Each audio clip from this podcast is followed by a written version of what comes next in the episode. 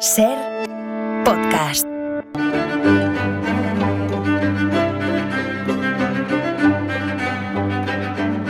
Hola Nieves, Hola, Carlas, ¿qué tal? tienes Buenas aquí a tardes. Íñigo Sastre escuchando con, Sí. con- con- con- con el resto de los oyentes. A mí me gusta, me gusta.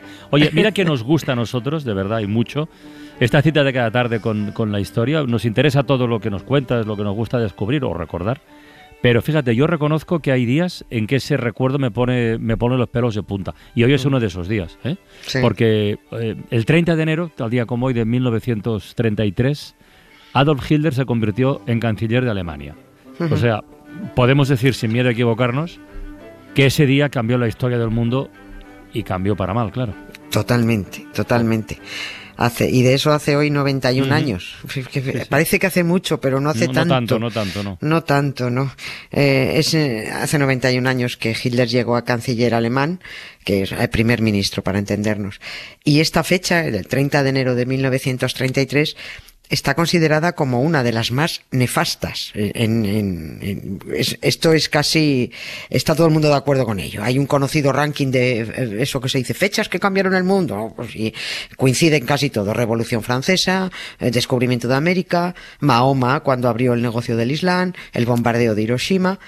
Y la llegada de Hitler al poder aquel 30 de enero fue una de las más graves, aunque solo se supo a toro pasado, la verdad, que en aquel momento solo fue una toma de posesión, aparentemente, bueno, desagradable, pero nada más. El plan era que Hitler estuviera solo un rato de canciller, porque era un tipo tan zoquete, era tan fanático, estaba tan descontrolado, tan desnortado, que iba a caer por su propio peso. Eh, de las consecuencias de su llegada al poder, bueno, pues no hay más que contar. Ya, ya, ya, el- el- el- que repase la gente en su memoria. Pero vamos a aprovechar que este año celebramos los 100 años del nacimiento oficial de la radio en Sí, España. sí, sí.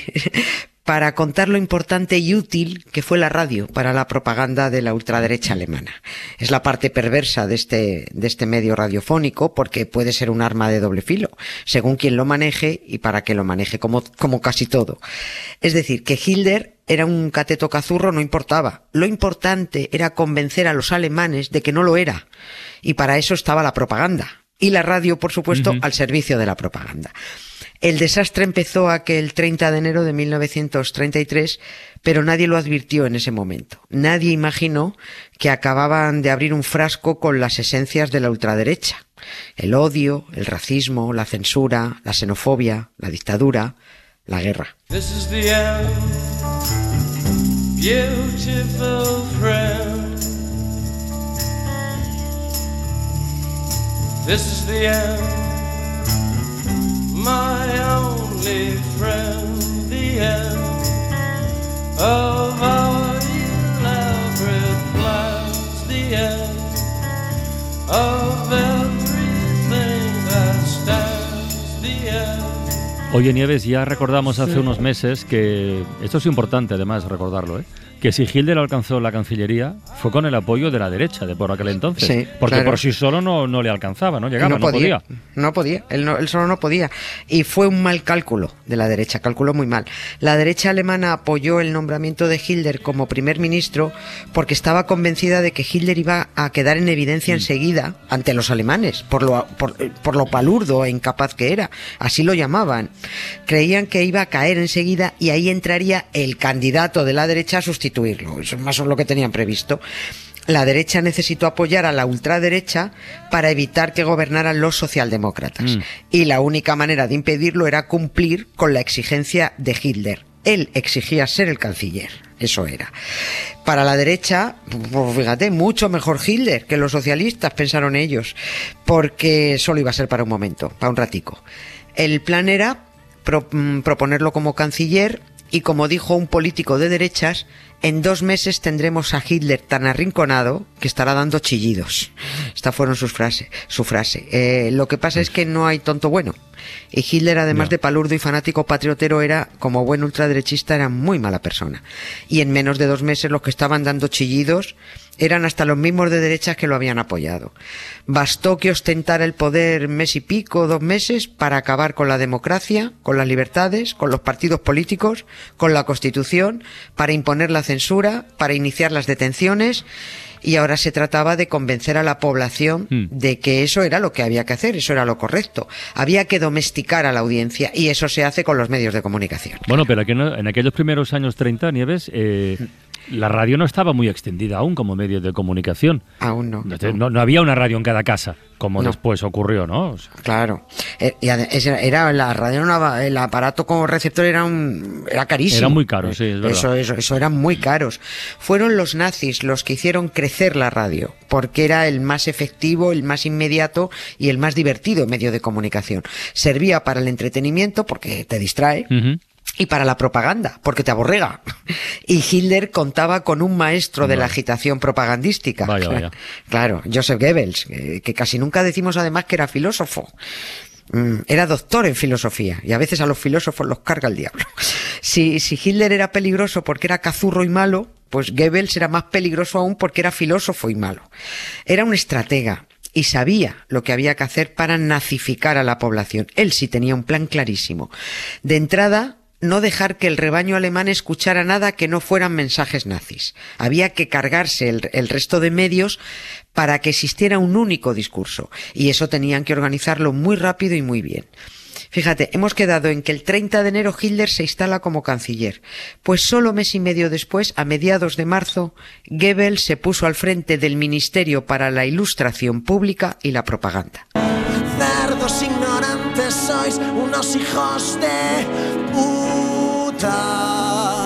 Lo siento, no puedo evitarlo. De verdad que no puedo evitarlo.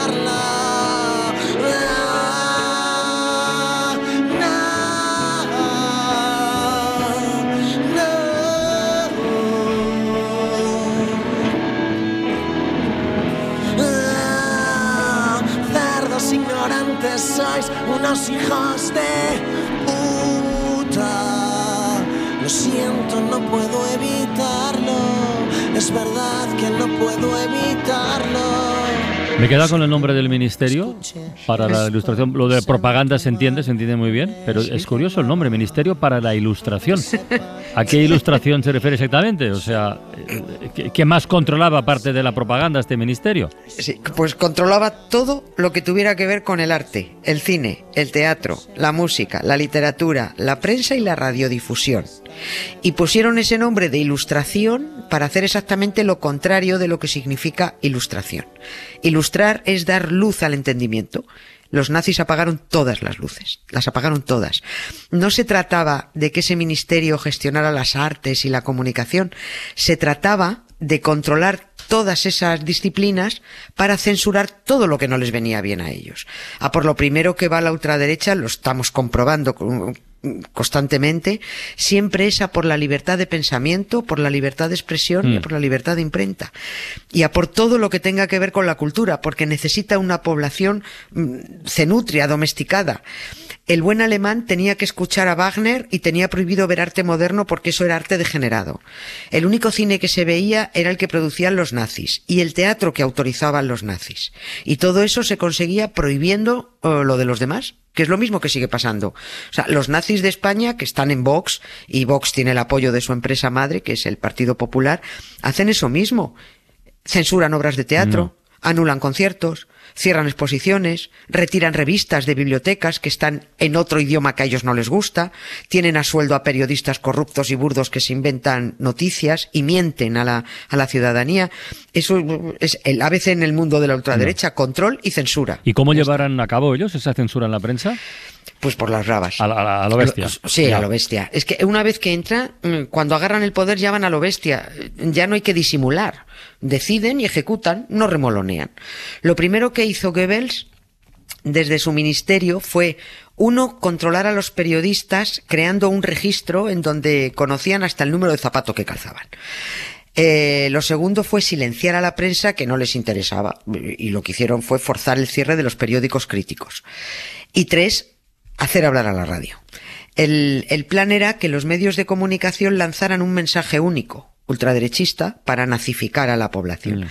Y para eso supieron utilizar muy bien la, la radiodifusión, para eso sirvió de maravilla. Se preparó una programación informativa única. Nadie podía oír nada que no fuera que todo lo que hacían los nazis era bueno para el país.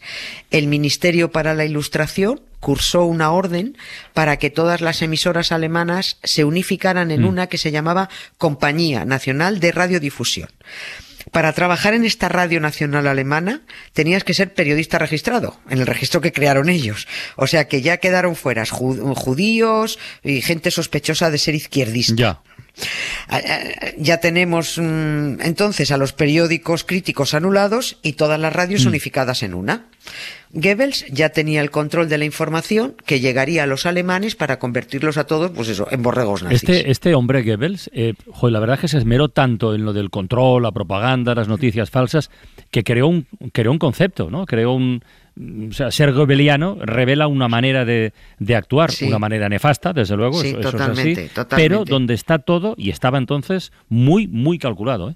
Sí, estaba, estaba, vamos, a este tío no se le escapó ni un mínimo detalle. Y además, no se le escapó porque sabía que muy poco iba a servir fabricar una información exclusivamente nazi si esa información no llegaba a, las, a los oídos del mayor número de alemanes. Si no, no los podría nazificar. Así que había que meter aparatos de radio en todos los hogares que se pudiera, en todos los establecimientos. Este hombre colocó altavoces en las calles, en las fábricas, en las escuelas. Eh, aquí viene una frase suya demoledora. Dijo, con la radio crearemos opinión pública. Y qué razón tenía, es que lo sabía. Claro, si tú te tiras todo el día eh, dando la turra a través de la radio diciendo que los homosexuales son unos enfermos, que los comunistas son demonios, que los judíos es eh, lo peor del mundo, que los extranjeros son todos unos criminales, claro, acabas atontando a la, a, a la población. Y lo que hizo fue una cosa, eh, es- esto fue, porque es que además todo salía de su cabecica, ¿eh? presionó a los fabricantes de receptores de radio para que rebajaran los precios y sobre todo para que se pudieran pagar a, plazos porque era- eran las radios eran carísimas eran muy caras. Pero obligó a cre- además además de, de rebajar el precio y que se pudieran mm, pagar a plazos obligó a que se creara un modelo especial un modelo que se llamaba que esto no lo voy a saber pronunciar en alemán se llamaba. Volksempfänger o algo así más o menos eh, ah, Volksempfänger era eh, traducido el que sepa alemán es receptor del pueblo Vale. Sí, no, que esto, esto era muy barato, no costaba más que un traje, pero con trampa. Porque tenía un corto alcance para que fuera muy difícil sintonizar las emisoras extranjeras. Ah, amiga. Claro, eh, así no. Pues fíjate, ¿cómo, cómo, ¿cómo organizaría a los fabricantes que en agosto de aquel mismo año, de 1933, ya estaba este modelo de receptor desarrollado. Y además eh, los utilizaba y los regalaba en sus cumpleaños. En los cumpleaños de Goebbels reunía a determinada gente, los que sabían que no se podían comprar de ninguna manera, y se los regalaba, les regalaba esto. Bueno, ese era el modelo muy curioso, ese era el modelo VE 301. Ojo al número. A ver. 30 y 1. 30 del 1. 30 de enero. El día que Hitler fue nombrado canciller. Oh, El día que la ultraderecha tomó el poder en Alemania y empezó el horror. de cabeza al infierno.